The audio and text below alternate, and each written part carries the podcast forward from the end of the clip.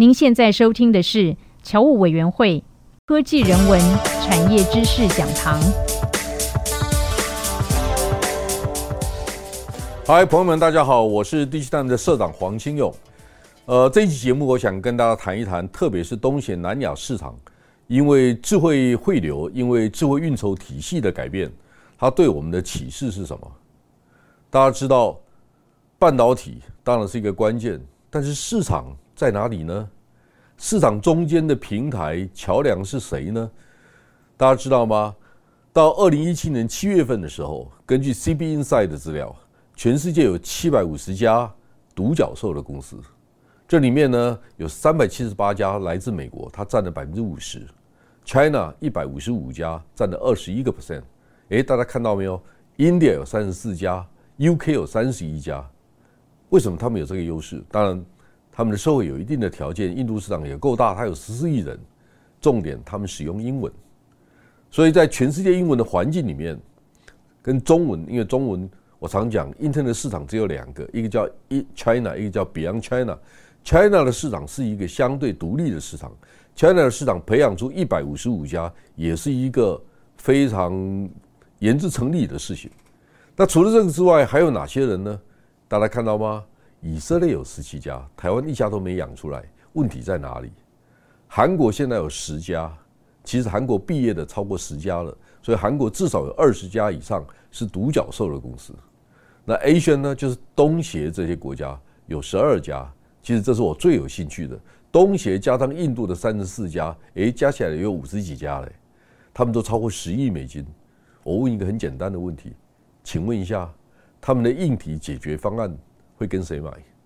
当然跟台湾买，因为台湾拥有最完整的供应链，所以这个当当当中，我们当然有很多的机会。怎么我们只是我们去理解他们的没有？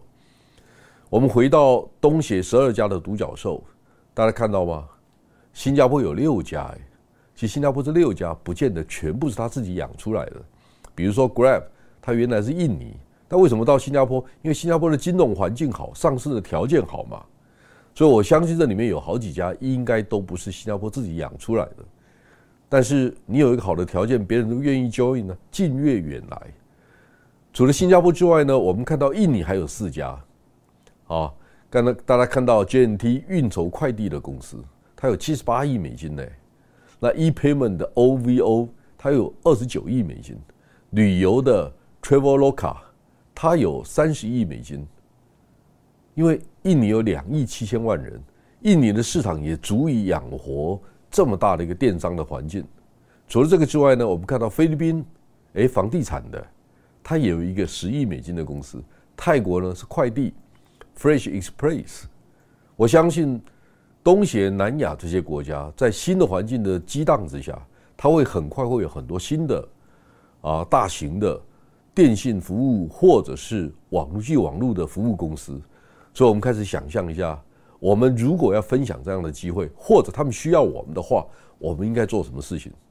所以我们开始在研究 Supply Chain Thirty Next，就是未来在东协、南亚的市场前三十家，谁能够提供最完整的供应链服务？那谁会拥有在地的话语权？这件事情呢？我觉得我们可以扮演一点角色，所以我就在研究这个事情。除此之外呢？我相信还有很多新的公司会出来，那谁去报道这些公司呢？我想一般的综合性的媒体比较不容易做这个事情，因为新创的公司通常是 business model 很特别，也许杂志或者是甚至其他的报纸媒体也可以做报道，但只报道一次他就不会报道第二次，他总不能每天在报道同一个公司嘛，啊，但是 D G 台不太一样，我们呢，比如说电脑上面有一千颗零件。CPU 我每天连续三天三天让它上头版也没有问题，因为它是专业的东西。只要 Intel 的 CPU 跟 AMD 的 CPU 在全世界继续扮演关键性的角色，或者有新的公司来挑战他们，这故事写不完的。所以呢，我觉得亚洲人需要一个属于亚洲的科技媒体的平台。现在我们需要这个跨区、跨业，甚至跨制造跟应用两个不同构面的。新的媒体，所以我试着想做这个事情。我也认为说，我希望把它 open 出来，变成大家共同的平台。像我常常跟很多台湾朋友讲，我们是全世界一个非常小的地方，我们的人口只占了全世界零点四，我们不可能拥有半导体之后还拥有全世界的供应链，这个事情太困难了。那你为什么不从另外一个角度想这个事情？当你心中无我的时候，或者佛教讲的自反而说，你把自己缩到最小的时候，这个世界最大。所以我有一次听台湾那个华泰电子的创办人杜俊元博士，我记得他是南加大的博士，他会来台湾创业，是一个非常成功的半导体封测产业的创办人。他赚到了钱，很多捐给我们的慈济，所以慈济才有钱去买那个 COVID-19 的疫苗。所以这中间有很多的关系，他一捐就十几亿、二十亿。然后有一次呢，我们电子业五十个老板一起到慈济的总部去上课，我也没上过他们的课。哎，杜俊元博士从高雄搭飞机到台北，然后再坐火车到到花莲帮我们上课。哎，这很远呢，但他愿意做这个事情，他把公司的事情放下来。然后他一上来，他没有讲任何话，他在讲台上面趴下来，把自己缩到最小，然后才站起来跟大家行礼。说谢谢各位电子业的朋友一起来听我的课。他说我刚才的这个礼节叫五体投地，在佛教是最最隆重的一个礼节。他说这个意思是自反而说，把人说到最小，这个世界你看到的世界就是最大的。诶，这个是这个说法给我很多的启示。我也认为台湾呢不要去争什么民意，甚至不要争利益。如果你做对了，利益自然会流到你身上，所以我们应该从另外一个角度去思考，我们怎么协助菲律宾、协助泰国、马来西亚、印度，甚至很多地方，我们也可以从华人开始做起啊，让他们去理解这个世界需要他们的，他们可以创造出价值，因为有了财富以后，富才能好礼。那我们知道赚了钱之后，我们有余裕去做更多的艺术的或者文化上面的发展。我想这些大概就是我们作为一个自由人，他可以有的一些价值主张跟判断。所以我跟很多台湾企业界的朋友说，不要太急，赚钱这件事情能赚就赚，他自然就赚得到。那最好的方法就是，哎，钱自然会跟着你。这个台湾有一句俗话，就人只有两只脚，钱是四只脚。好，钱跑得比较快，你去追钱太累了，钱来追你就比较容易。我们为什么不这样想呢？所以呢，我就开始想。我们能不能帮别人做点事情？有一种想法叫 “win-win” 的 approach，就是双赢的策略是什么？所以大家可能不知道，一九八六年的时候，我被派到新竹园区做产业规划的工作。那这个园区现在已经有三十五年了，非常成功。大家知道，台积电的总部在那里，联电的总部在那里，联发科的总部也在那里。这个科学园区看起来五六百亿美金的产值，它其实不止，因为。台南科学园区、台中科学园区的大脑是在新竹，那我就跟我们的政府官员谈过这个事情。我说，我们可不可以不要那么自私？我们能不能把新竹科学园区的模式复制在印度、复制在马来西亚的槟城、复制在菲律宾，让他们也知道怎么去盖一个好的科学园区？好，第二个，这科学园区，哎，我就知道。你把科学园区盖起来之后，会有很多工人会进来啊。它本身就是一个 smart city，它就是一个智慧城市。我们怎么去做好软体跟硬体的整合？我们能不能协助他们建立数据的中心 （cloud service）？就云端的服务怎么做？这个事情台湾也有一定的经验。大家为什么希望建立自己的 data center 数据中心？因为怕别人使用，因因为你会有国安问题的考虑、治安问题的考虑。我觉得台湾如果要大赢的话，最好的方法就是我们根本不考虑这些问题，就是我我们是 harmless 无害的伙伴，我把伺服器卖给你，我赚点小钱没有错，看起来是赚工钱，但是大家不会防备我们啊，因为我们就不会在里面塞着什么东西让大家担心我们，我们也不去做后面太大的云端的服务，你想用公有云，你想用私有云，up to you，随便你。所以这个背后是什么？ESG 的 guideline 就是它是一个。运作运作上面的一个宗旨，一个教条。大家知道，energy、society、governance，就企企业的社会治理这一方面，大家知道，如果人类受到威胁，生存上面的威胁，我认为有三大部分：第一个核子，第二个气候变迁，第三个呢病毒。这三个问题，人类如果有适当的政治人物、政府体系可以解决这个事情，那么对全世界都是很大的贡献。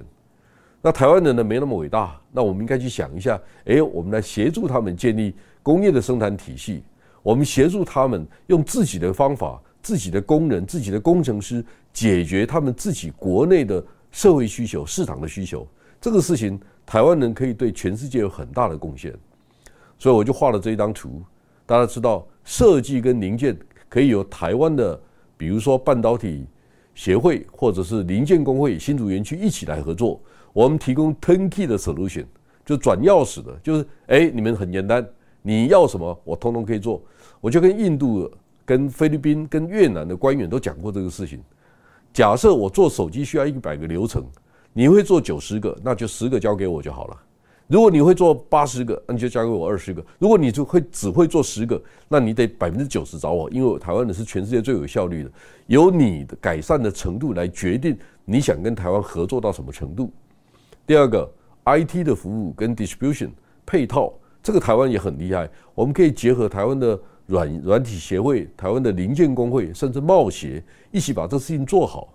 还有 device vendors，就是整个系统的供应商。我们台湾有很棒的伟创啊、红海啦、广达啦、英业达这些公司，我们可以跟在地的大型的公司合作。所以 manufacturing 这个事情呢，台湾只要做到工业设计上面，如果他们需要我们，我们可以帮忙。但 assembly 我觉得是本土公司的事情。到最后接触最终消费者的事情，就留给当地的公司吧。那个叫系统整合，因为系统整合，比如说印度有十四亿人口。印度十四亿人口可能讲十五种到二十五种的官方语言，你能够对应他们吗？我们甚至连印度第二大族群泰米尔语都听都没听过，所以我们对对印度是不够了解，我们也不可能帮他管这些事情。这个事情留给人家，我们也鼓舞他们，祝福他们，创造他们本土自己的价值。这个是我对新兴市场供应链整合跟创新上面的一些看法，很重要的无我。当我们无我的时候，人人就会为我。特别台湾是一个小的国家，我们就是把手伸出去，就像五十年前、六十年前我们在非洲的农耕队一样。我们不是为了外外交，不是为了邦交去做的事情。我们基于人道主义的立场，我们觉得全世界每一个国家都有权利、都有机会为自己的国民创造生产他们所需要的各种产品。这是我对产业的看法。所以这个背后呢，我们前进东协就可以有新的合作模式。比如说，我们可以跟很多的国家政府合作啊。我们把国内的母公司，甚至我们可以分一些子公司在海外设厂，在海外上市。像大家知道吗？人保集团的泰金宝，它已经在泰国上市了。那我们也知道，D-Link 在印度上市了，这些都是好事啊。我们为什么不跟其他国家合作呢？我们只需要一个产业交流平台。我们把核心技术改善的。技术升级生根这件事情，我们也可以协助很多国家做这个事情。相信我，台湾的效率非常的好。台湾就是要做到继续往前推进。我们可以跟回教市场合作，我们可以跟东协的国家合作。台湾只要做配套，然后另外呢，本土的战略伙伴不要忽视这个事情。如果可能的话，我们可以把新竹园区复制一套到越南、到印尼、印度、马来西亚这些国家。然后呢，我们跟这些国家重点的大学做人才交流的培训，我们甚至可以开很多的课，让他们知道产业发展的过程会经过几个不同的阶段，让他们不要操之过急。因为所有的政治人物都告诉自己的老百姓，因为自己无所不能，所以可以用最短的时间把自己的工业建立起来。但这个事情从来都没有发生过。台湾在一九八零年代的中期能够有这样的机会。其实也有很多的运气，所以这些运气的背后，当然也有我们的努力。那我们就可以把我们努力的一些经验跟方法，来跟东协、南亚的国家一起来分享，让他们避免错误。